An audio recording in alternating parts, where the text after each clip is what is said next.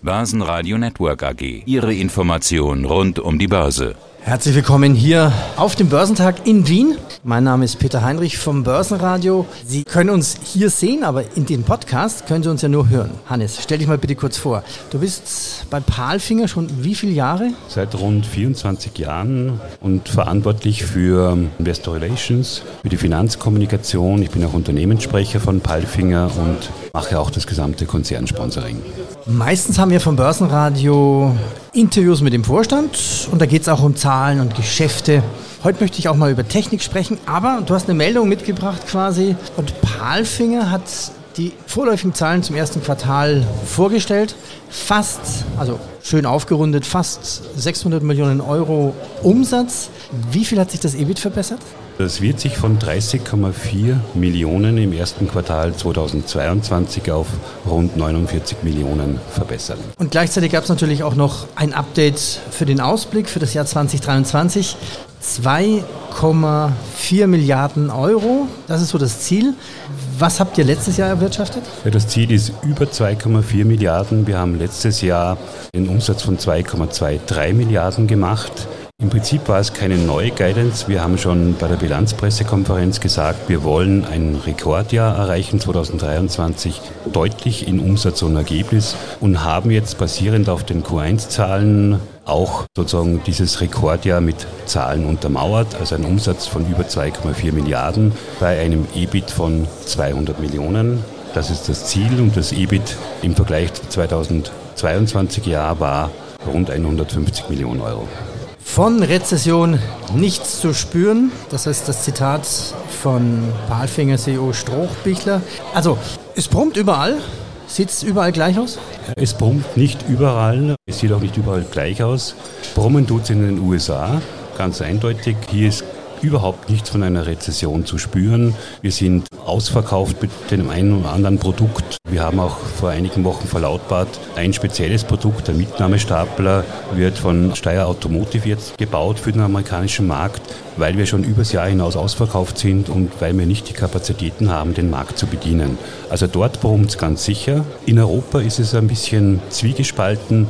Es gibt Märkte wie Spanien und Portugal, die boomen, der Auftragseingang. Wir haben andere Märkte wie Frankreich, Deutschland. Das ist ein bisschen verhaltener, hat man auch überall gelesen, die Bauwirtschaft.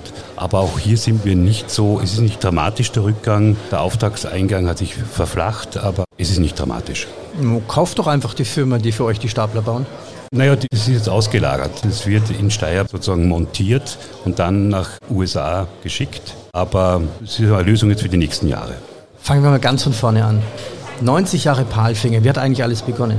Ja, alles begonnen hat 1932, deswegen haben wir ja letztes Jahr dieses 90-jährige Jubiläum gefeiert. In Oberösterreich in einer kleinen Werkstatt. Dann gab es den Umzug nach Salzburg. Und seit den 60er Jahren bauen wir Krane. Und dann Ende der 90er Jahre haben wir unser Produktportfolio erweitert. Und heute haben wir ein ganz breites Spektrum von verschiedenen Produkten, die wir auf den Kran aufbauen, die wir auf den LKW aufbauen, die wir auf die Eisenbahn aufbauen und inzwischen auch Produkte, die wir auf Schiffe oder Ölplattformen oder Offshore-Windräder aufbauen. Fangen wir mal mit den Basics an. Also ich glaube, ganz viele Menschen kennen, die einfach durch die Stadt fahren, Autobahn fahren, fahren hinter irgendeinem Laster her, zum großen Brummer und die haben immer so Aufbauten drauf und da steht immer Palfinger drauf. Ist das das typische Startgeschäft von Palfinger, das Brot- und Buttergeschäft? Genau, die Brot und Butter von Palfinger sozusagen. Das ist auch das stärkste Produkt, das größte Produkt, das wir haben. Der Knickarmkran, der Ladekran auf einem LKW montiert. Auf sehr vielen, leider nicht auf allen, aber auf sehr vielen steht Palfinger drauf. Und das ist ein Produkt, wo wir einen Marktanteil von deutlich über 30 Prozent haben weltweit und, und das ist auch sozusagen von der Profitabilität her das Produkt, das uns die höchsten Margen bringt. Das stelle ich mir eigentlich recht einfach vor. Bisschen Stahl, bisschen Kabel, bisschen Technik, aber hinter so einem Kran, da ist doch wirklich Technik dahinter. Da müssen doch überall Sensoren sein, dass dieser Kran nicht umfällt. Da müssen doch Sensoren sein, dass nicht zu viel angehoben wird. Was kann denn alles so ein Kran außer, außer heben? Also wir haben, wenn man sich die alten Krane anschaut, das war wirklich Stahlbau und Hydraulik. Mehr war das nicht.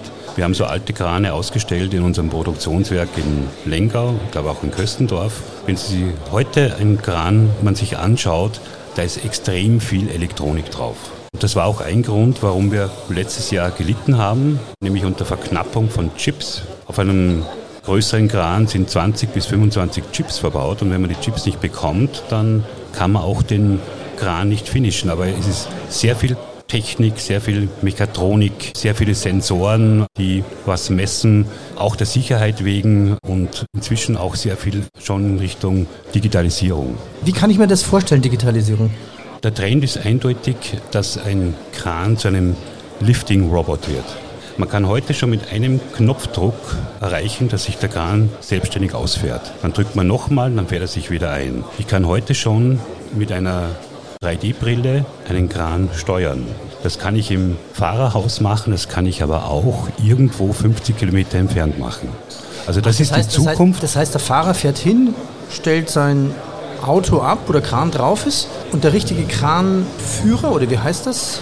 Ja, die, die, brauche ich dazu einen Führerschein? Da braucht man einen Führerschein dazu. Ja. Der Kranfahrer könnte theoretisch woanders sein. Das ist noch nicht der Fall, aber es, nachdem es viel mehr Lkw-Fahrer gibt wie Leute, die einen Kran bedienen können, ist es durchaus eine Zukunftsmöglichkeit, dass es äh, irgendwo in einem Office 10, 20 Kranfahrer sitzen, dann die LKWs hinfahren und dann sozusagen an den Kranfahrer übergeben. Wäre heute schon technisch möglich. Ihr habt ja viele Arten von Krane. Ich habe mal nachgeguckt, Mehrzahl von Krane heißt auch Krane, weil ich das immer nie, nie richtig wusste. Nein, es gibt, äh, so ist es, wir verwenden den Wort Krane, aber wenn man in Duden nachschaut, wäre beides zulässig, Krane oder Kräne. Halfinger selbst verwendet das Wort Krane. Okay, die meisten Krane oder Kräne haben einen Laster vorne drauf. Gibt es auch welche ohne Laster? Wir haben Krane, die auf Schiffen montiert sind. Wir haben große Offshore-Krane, die dann auf Ölplattformen sich befinden. Mhm. Wir haben die Offshore-Windkrane. Auf jedem Offshore-Windrad befindet sich unten auf der Plattform ein Kran, der die erste Last vom Schiff auf diese Plattform hebt. Und dann gibt es oben bei der Turbine nochmal einen Kran, der dann das Service macht bei der Turbine, aber auch die Lasten von der ersten Plattform auf die zweite Plattform hebt. Also man kann den Kran auf, man sieht ihn sehr oft bei Eisenbahnen. Wenn man so eine Eisenbahngarnitur anschaut, alles, was dann gelb ist, ist von Palfinger. Ah, okay. Da gibt es Plattformen, da gibt es ja. Krane, natürlich mit einer besonderen Sicherheit. Also die haben redundante Systeme, weil wenn da ein Kran unabsichtlich ausfahren würde, dann könnte ein ganz schlimmer Unfall passieren. Also die haben redundante Systeme, doppelte Sicherheitssysteme, dass da ja nichts passieren kann. Verstehe. Also Krane sind sehr digitalisiert. Was ist denn euer größter Kran, habe ich mir überlegt? Also die auf den Lastwägen, die haben eine gewisse Ausstattung, aber da gibt es ja weltweit bei diesen großen Baustellen auch die großen Krane. Warum ist das nicht euer Geschäft? Na, wir haben uns darauf spezialisiert. Unser, unser größter Kran kann 200 Tonnen im Abstand, theoretisch in einem Abstand von, von einem Meter heben. Das ist unser größter Kran. Da braucht man aber auch schon einen sehr verstärkten LKW, auf den er aufgebaut ist. Was wir nicht haben. 200 Tonnen? Ja, für was Theoretisch, vielleicht um einen Dachstuhl zu heben, um, um irgendwas extrem Schweres anzuheben. Das ist ja eine theoretische Last. In einem Meter Abstand könnte er 200 Tonnen. Das kann er in Wirklichkeit nicht. Aber wir haben uns spezialisiert auf Krane, die auf Commercial LKWs aufgebaut sind. Es gibt andere Systeme, wie zum Beispiel die Liebherr-Krane, diese Mobilkrane, die sind natürlich noch viel größer. Da gibt es aber auch eine riesen Konkurrenz und wir bewegen uns mit unseren Systemen, mit unseren Produkten sehr oft in Marktnischen. Und in diesen Marktnischen, die wachsen gut, die sind sehr profitabel und da lebt es sich sehr gut. 1999 war, glaube ich, der Börsengang. Exakt, am 4. Juni.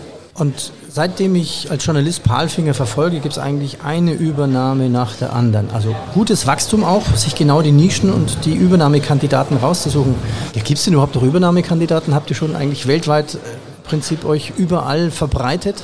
Wir haben uns weltweit verbreitet. Wir haben ein globales Vertriebssystem. Wir haben eine globale Produktion. Wir, wir, produzieren in allen Regionen, wo wir auch verkaufen, also in Asien, in Nordamerika, in Südamerika, natürlich in Europa auch in Russland. Allerdings haben wir vor ungefähr sechs, sieben Jahren aufgehört zu akquirieren. Wir haben kleinere Akquisitionen gemacht, weil wir ein derartig starkes Wachstum vorfinden, organisches Wachstum, dass es nicht notwendig ist, sozusagen neue Firmen zu akquirieren. Wir hin und wieder gibt es eine kleine Akquisition, aber diese großen Akquisitionen, wie wir sie früher gehabt haben, stehen derzeit nicht auf der Tagesordnung. Trotzdem muss man sagen, das Wachstum war nicht zugekauft. Auch in dieser Phase, in dieser Hochphase zwischen 2000 und 2016, da haben wir die letzte große Akquisition gemacht, Harding war 50 Prozent vom Wachstum organisches Wachstum. Ja, schon kräftig, ja. Was ist denn die Palfinger World? Die Palfinger World haben wir gerade ausgebaut, umgebaut, wird demnächst im Mai eröffnet. Das ist ein Platz, wo wir die Marke demonstrieren, was Palfinger bedeutet. Und da haben wir also viel Geld reingesteckt, um Kundenevents zu machen. Unsere Kunden, unsere Händler können hier sozusagen Palfinger sehen und auch fühlen. Darf jeder da mal mit dem Kran spielen? Könnte man so machen, ja. Da gibt es auch so digitale Anwendungen, wo man digital einen Kran steuern kann. Es gibt ferngesteuerte Krane, also gibt es ganz viele Möglichkeiten. Nochmal schnell in der Zusammenfassung. Was ist ein moderner Kran? Der muss ja auch nachhaltig sein. Was kann der alles? Es gibt, der moderne Kran kann ganz viel. Also nicht abseits vom Heben, Lasten heben und bewegen, sind es auch Baumaschinen. Man kann heute mit einem Kran vorn einen Erdbohrer drauf machen und Löcher bohren. Man kann eine Schaufel draufgeben und Löcher graben. Also es gibt ganz viele Anwendungen. Es ist viel mehr als nur Heben. Aber Heben ist natürlich eines der, der, Hauptgeschäfte von einem Kran. Aber in Wirklichkeit kann er heben, graben, bohren und noch vieles mehr. Hannes, ich danke dir fürs Update. Danke. Gerne. Das Börsenradio Nummer 1. Börsenradio Network AG. Hat Ihnen dieser Podcast der Wiener Börse gefallen? Dann lassen Sie es uns doch wissen und bewerten Sie unseren Podcast mit vollen fünf Sternen. Vielen Dank und bis zum nächsten Podcast. Alles rund um Börse.